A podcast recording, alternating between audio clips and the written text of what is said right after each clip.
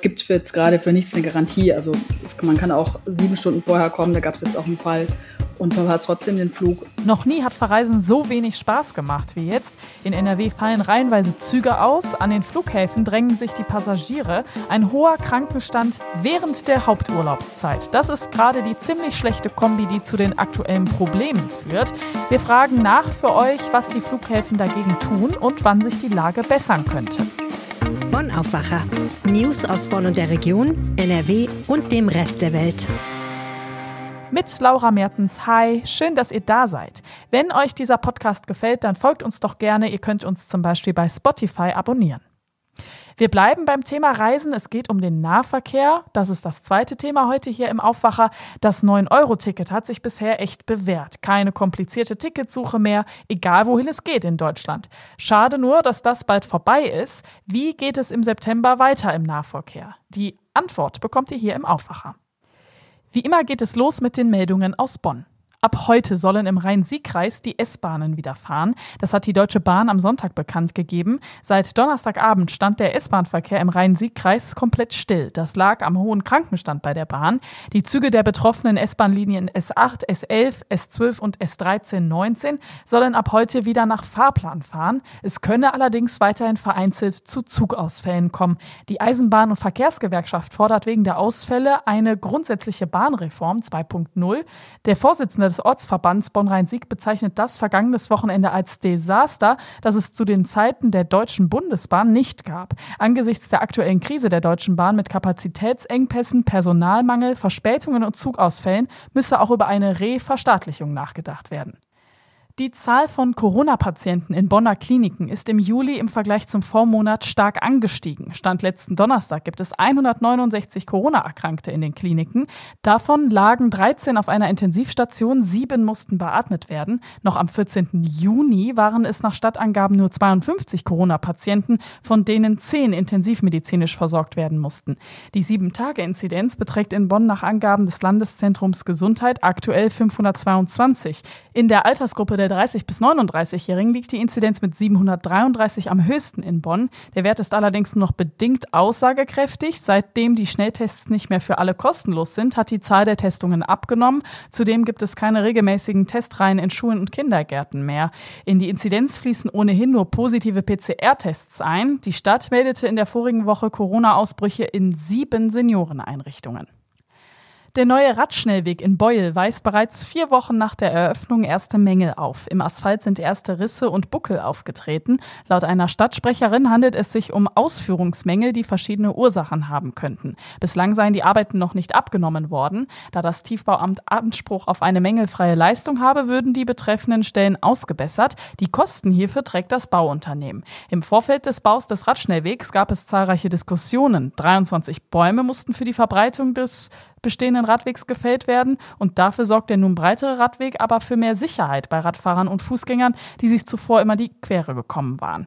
Der neue Radschnellweg ist 1,8 Kilometer lang und 3 Meter breit. Er ist angelegt zwischen der Südbrücke und dem Biergarten Blauer Affe. Mit weiteren Schäden am Radweg rechnet die Stadt nicht.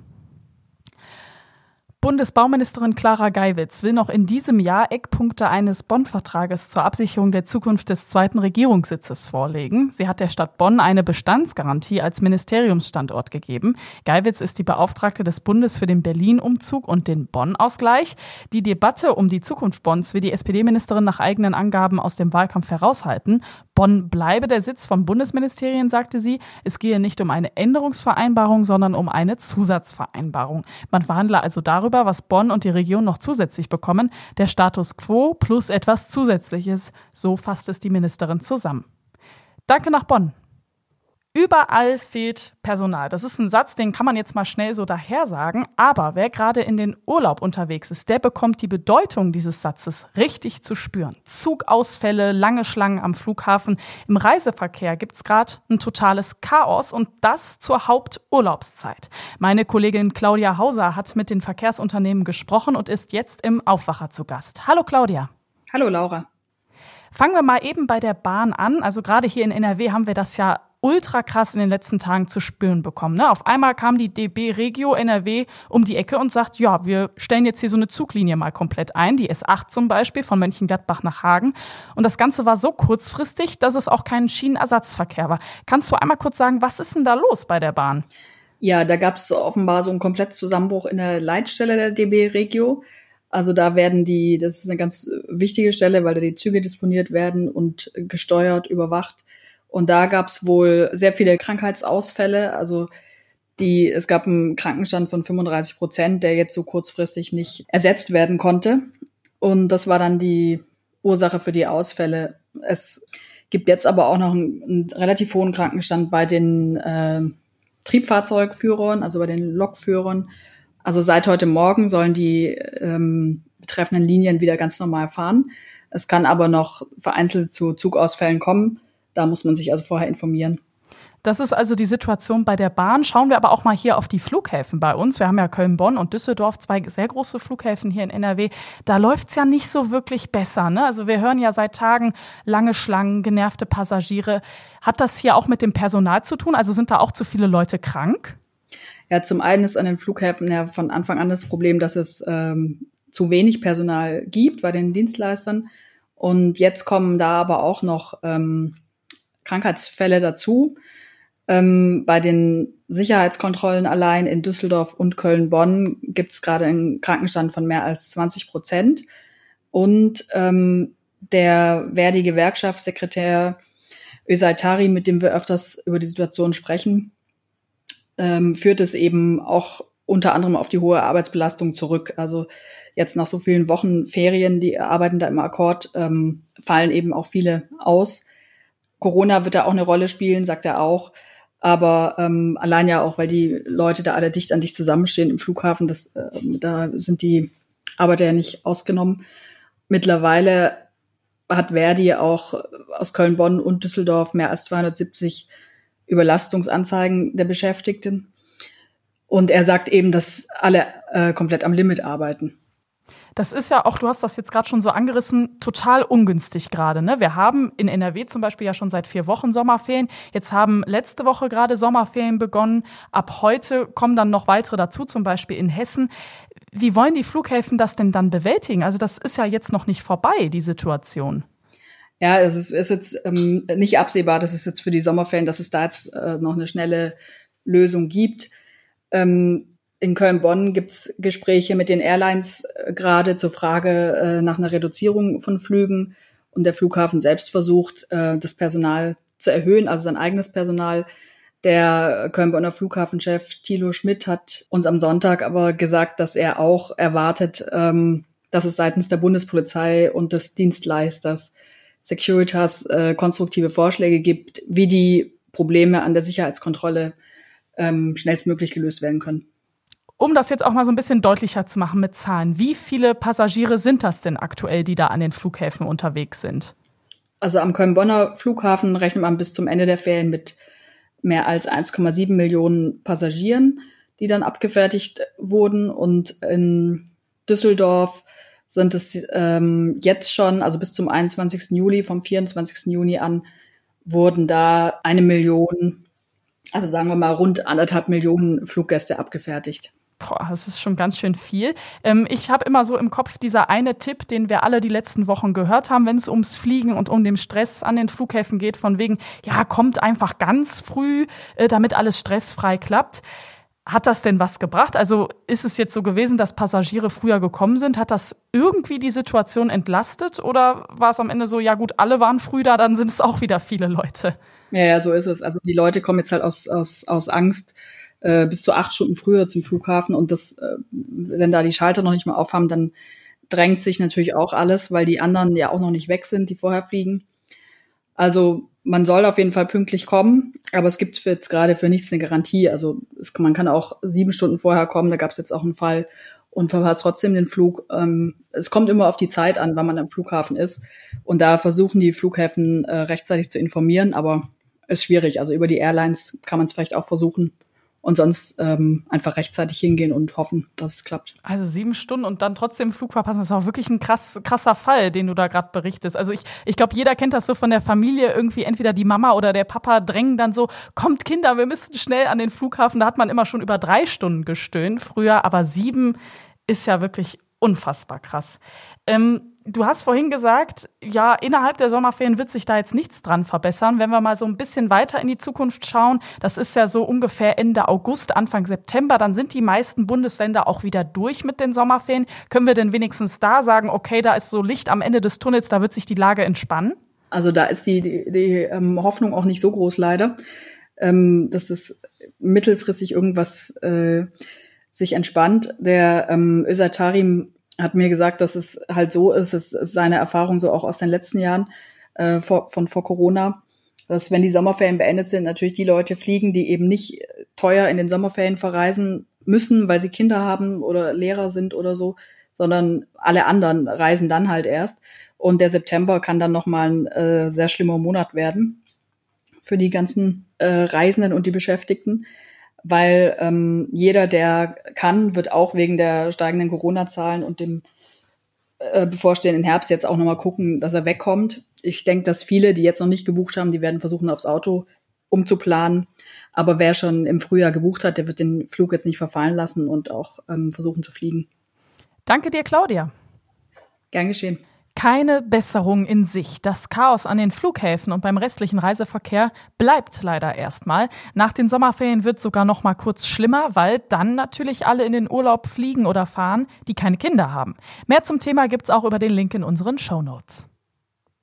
Und wir kommen zum zweiten Thema in diesem Podcast. Es geht auch ums Reisen und zwar mit dem Nahverkehr.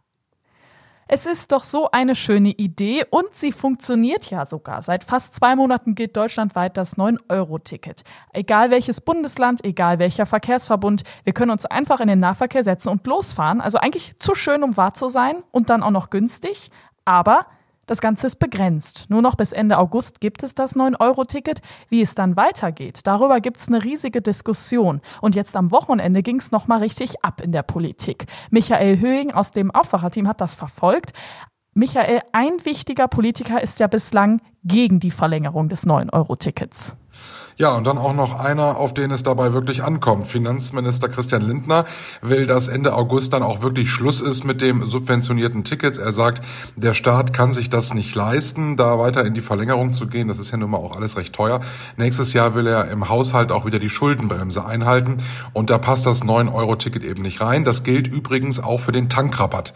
Gut, da muss man sagen, der läuft auch äh, nicht so, wie er eigentlich laufen sollte, so wie man sich das vorgestellt hat. Aber auch der läuft aus und soll eben nicht verlängert werden. Ja, das Nein vom Finanzminister hat natürlich schon eine große Bedeutung. Es gibt aber ja trotzdem viele in der Politik, die sagen, nee, da müssen wir eine Anschlusslösung finden. Ja, zum Beispiel Verkehrsminister Wissing, ein Parteifreund von Christian Lindner, der hatte sich zuletzt noch für eine Anschlusslösung ausgesprochen, denn für ihn ist das 9-Euro-Ticket ein riesengroßer Erfolg. 21 Millionen Tickets zusätzlich zu den Abos, das sind in Deutschland etwa 10 Millionen. Das ist schon ziemlich deutlich, also 31 Millionen, die mit dem 9-Euro-Ticket da aktuell unterwegs sind. Er sagt allerdings auch, es muss eine Lösung sein, die in die Haushalte der Länder und in die Haushalte des Bundes passt. Und das wird dann vermutlich am Ende dann auch der Knackpunkt sein. Auch die Grünen wollen eine Anschlusslösung. Sie feiern das Ticket als großen Koalitionserfolg und wollen unbedingt einen Nachfolger. Grünen-Chefin Ricarda Lang sagt, sie sei jederzeit bereit, im Haushalt auch finanzielle Mittel zu suchen. Ähm, dafür würden dann vermutlich einige klimaschädliche Subventionen gestrichen werden. Das kommt den Grünen dann sicherlich ganz gelegen. Die Linken wollen natürlich auch einen Nachfolger. Die CDU ist eher skeptisch. Der parlamentarische Geschäftsführer der CDU-Bundestagsfraktion Frei sagte gestern, das Geld solle man lieber in den Ausbau von Bus und Bahn stecken und zum Beispiel neue Waggons kaufen. Bleibt dann noch die SPD, die ist ja nun mal Teil der Ampelregierung. Die hält sich da noch ziemlich bedeckt, was so eine Anschlusslösung beim neuen Euro-Ticket äh, anbelangt. Da hatte Parteichefin Esken allerdings gestern am Sonntag nochmal ganz klar in der Zeitung gesagt, also wir müssen äh, uns überlegen, was wir machen, den 9-Euro-Ticket machen und hat dann vor allem den Verkehrsminister gebeten, da Lösungen zu suchen, damit es irgendeine Anschlusslösung gibt, wie immer die auch aussehen mag. Es gibt ja ein Argument, was ständig aufkommt. Ja, das 9-Euro-Ticket ist nicht kostendeckend. Ja, das 9-Euro-Ticket, das ist so stark subventioniert, das deckt die Kosten für den Nahverkehr ja wirklich in keinster Weise.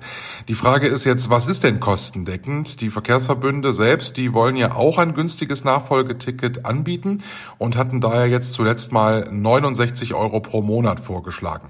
Das ist deutlich teurer als das Aktionsticket, aber vergleichen wir das mal mit Angeboten, die es vorher vorher gab, bevor es das 9-Euro-Ticket gab, da ist das fast ein Schnäppchen. Also damals konntest du ein Quer durchs Land-Ticket bei der Bahn kaufen. Damit konntest du auch deutschlandweit 24 Stunden lang alle Nahverkehrszüge nutzen. Das hat damals 42 Euro gekostet, also 42 Euro für einen Tag.